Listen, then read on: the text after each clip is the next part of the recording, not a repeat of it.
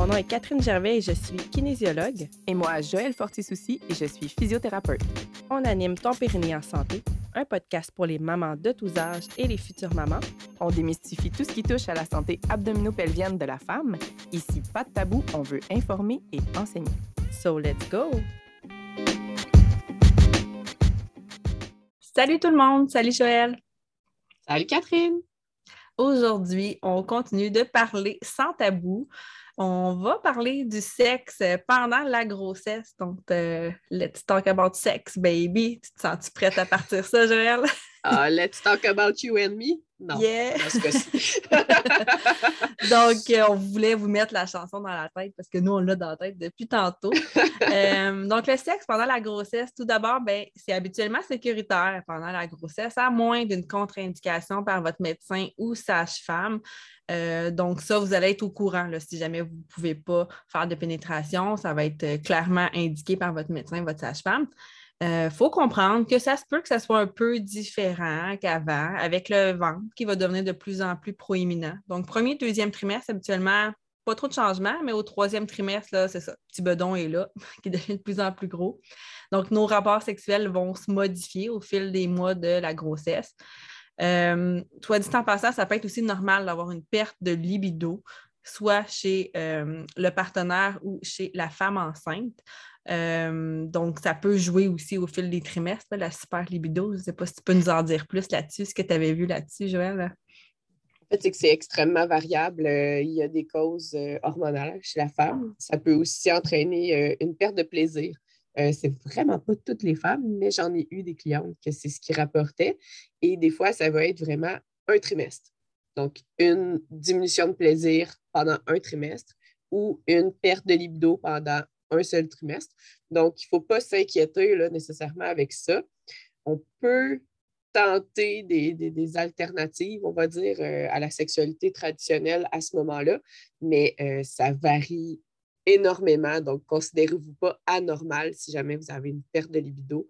Donc, euh, c'est fluctuation hormonale qui change, puis ça peut vous affecter énormément. Comme dans l'autre sens aussi, hein, il y en a qui ont plus de libido.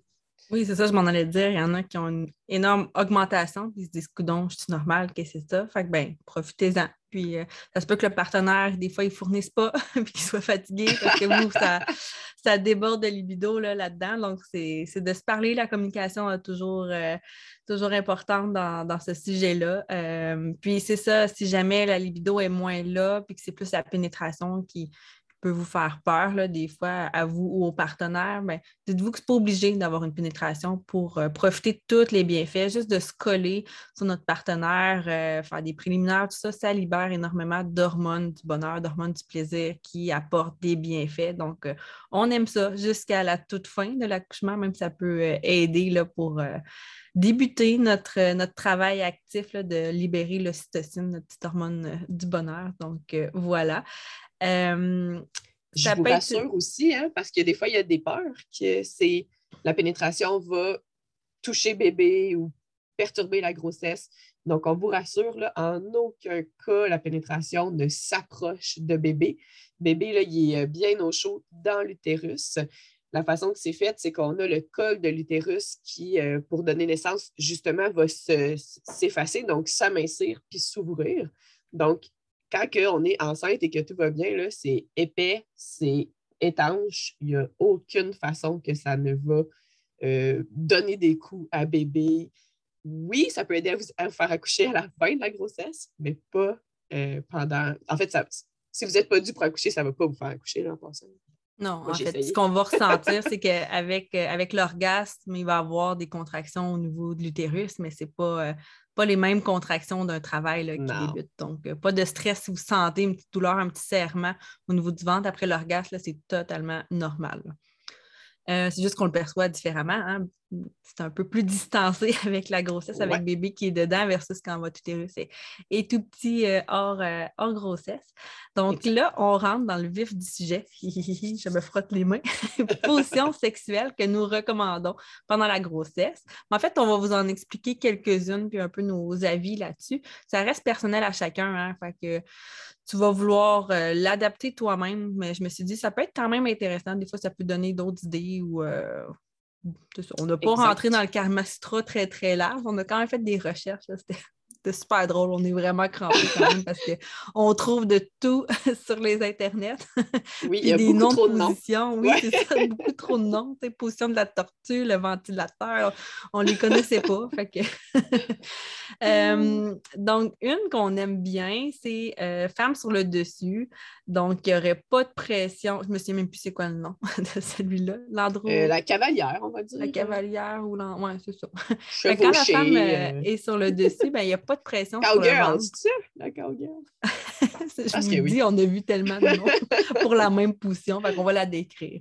Euh, fait que la femme sur le dessus, il n'y aura pas de pression sur le ventre, donc c'est une position qui est quand même intéressante. En postnatal aussi, euh, si on a une césarienne, il n'y aura pas de pression trop sur notre ventre. Et c'est aussi tant euh, pendant la grossesse qu'en postnatal qu'on peut contrôler le mouvement. Donc, c'est la femme qui est le chef, qui domine. On peut placer les mains sur la tête du lit. Donc, si on a une tête du lit, on s'avance proche de la tête de lit pour s'appuyer. Donc, ça va vraiment euh, aider pour faire euh, le mouvement. Donc, euh, utiliser la tête de lit, il n'y a aucun problème là-dessus. Autre position, le fameux doggy style. C'est sûr qu'il faut aviser le partenaire pour y aller en douceur et pas trop profond au début dans cette position-là. le col d'utérus est très sensible quand même, donc il faut, y aller plus en douceur, mais ça, ça peut bien aller. Euh, plus le ventre devient proéminent, ben, on va mettre des oreillers en dessous du ventre. Fait qu'on se dépose le ventre dessus. Puis ça aussi, si on a eu une césarienne en postnatal, ça peut être une position quelques semaines après l'accouchement, bien sûr, quand c'est bien guéri, mais qu'on peut utiliser euh, de se relaxer le ventre euh, là-dessus.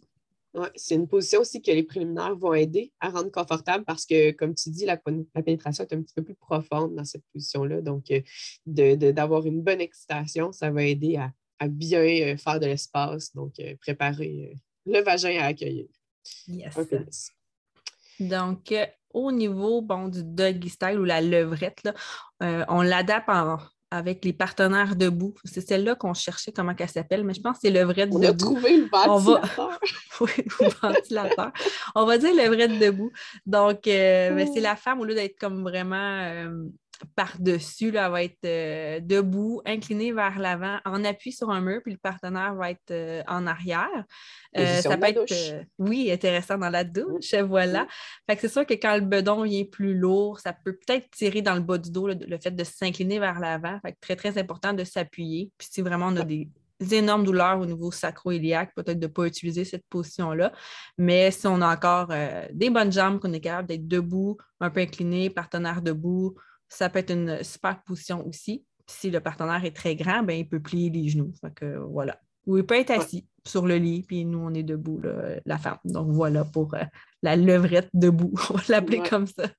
En termes de position, des fois un petit peu plus confortable au niveau du dos, du bassin, où est-ce qu'on est plus soutenu.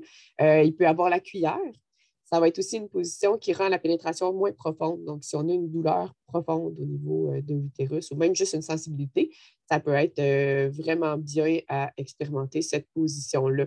Donc, euh, coucher sur le côté, partenaire, la, la, madame et la petite cuillère, le partenaire et la grosse cuillère. Et voilà, pas plus compliqué que ça.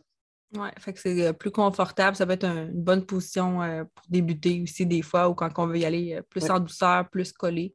Ça va faire moins de pression aussi sur la vessie, cette position-là. Donc, on se colle sur le côté, on fait la cuillère. oui. Sinon, ben, il y a la fameuse position du missionnaire. Je vais te laisser en parler. Le missionnaire, dans le fond, ça peut ne pas être confortable en fin de grossesse au niveau euh, de, la veine cave, en fait. Vous n'allez pas sentir votre veine cave qui est comprimée.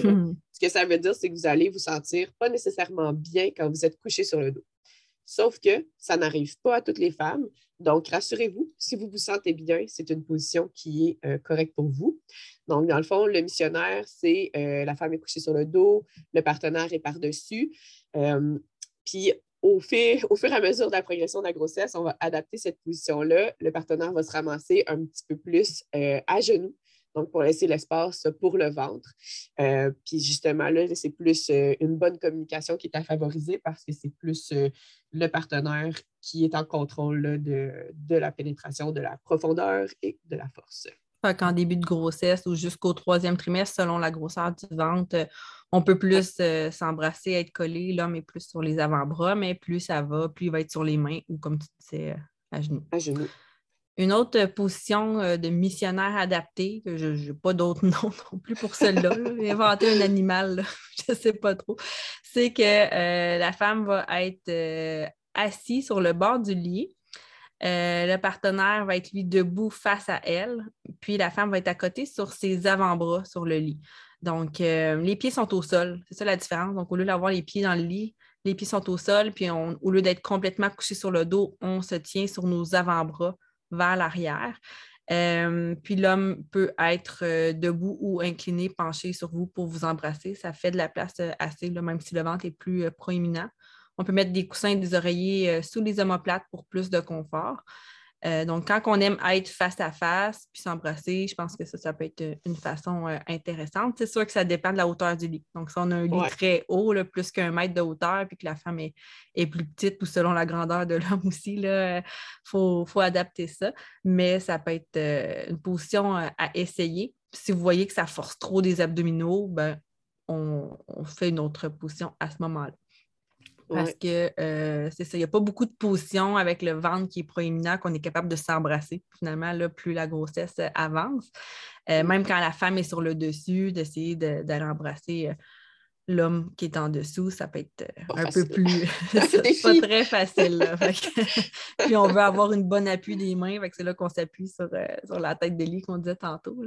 Donc, c'est ça. C'est des, des, petites idées pour varier vos positions ou du moins vous aider. Puis, comme on disait au début, euh, ça n'a pas besoin d'être de la pénétration pour qu'il y ait tous les bienfaits. Euh, donc, euh, essayez ça. Vous pouvez nous en reparler si vous voulez. on est ouvert. donc, c'est ce qui conclut notre court épisode sur le sexe pendant la grossesse. Ah, attendez, ah, on a un J'ai une dernière chose dans le fond, je vous donne un dernier truc. Parce que ça se peut qu'avec votre augmentation de lubrification, ce qui arrive pendant la grossesse, vous trouvez que vous avez moins de sensations. Donc, je vous donne deux petites astuces pour aider les sensations euh, vaginales au niveau de la pénétration. C'est euh, soit d'activer vos adducteurs. Donc, ça, c'est si vous avez les cuisses chaque côté de votre partenaire, vous pouvez les serrer sur votre partenaire, puis ça va euh, améliorer en fait vos sensations au niveau, au niveau vaginal.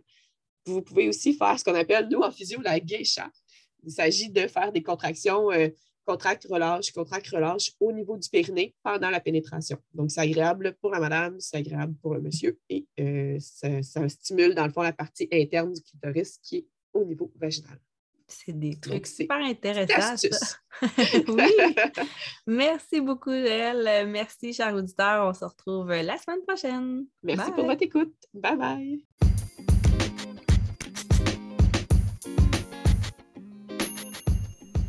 Si tu aimes les épisodes jusqu'à maintenant, n'hésite pas à nous suivre sur les réseaux sociaux. Si en bonus, tu nous écoutes sur un appareil Apple, on t'invite à aller dans l'application Balado, Apple Podcast, et à écrire avec la loupe ton périnée en santé. Clique dessus, descends tout en bas pour voir rédiger un avis. Et là, ben, laisse-nous un commentaire et laisse-nous aussi une note de 5 étoiles. Ça nous ferait chaud au cœur. On te souhaite une bonne journée. Bye bye.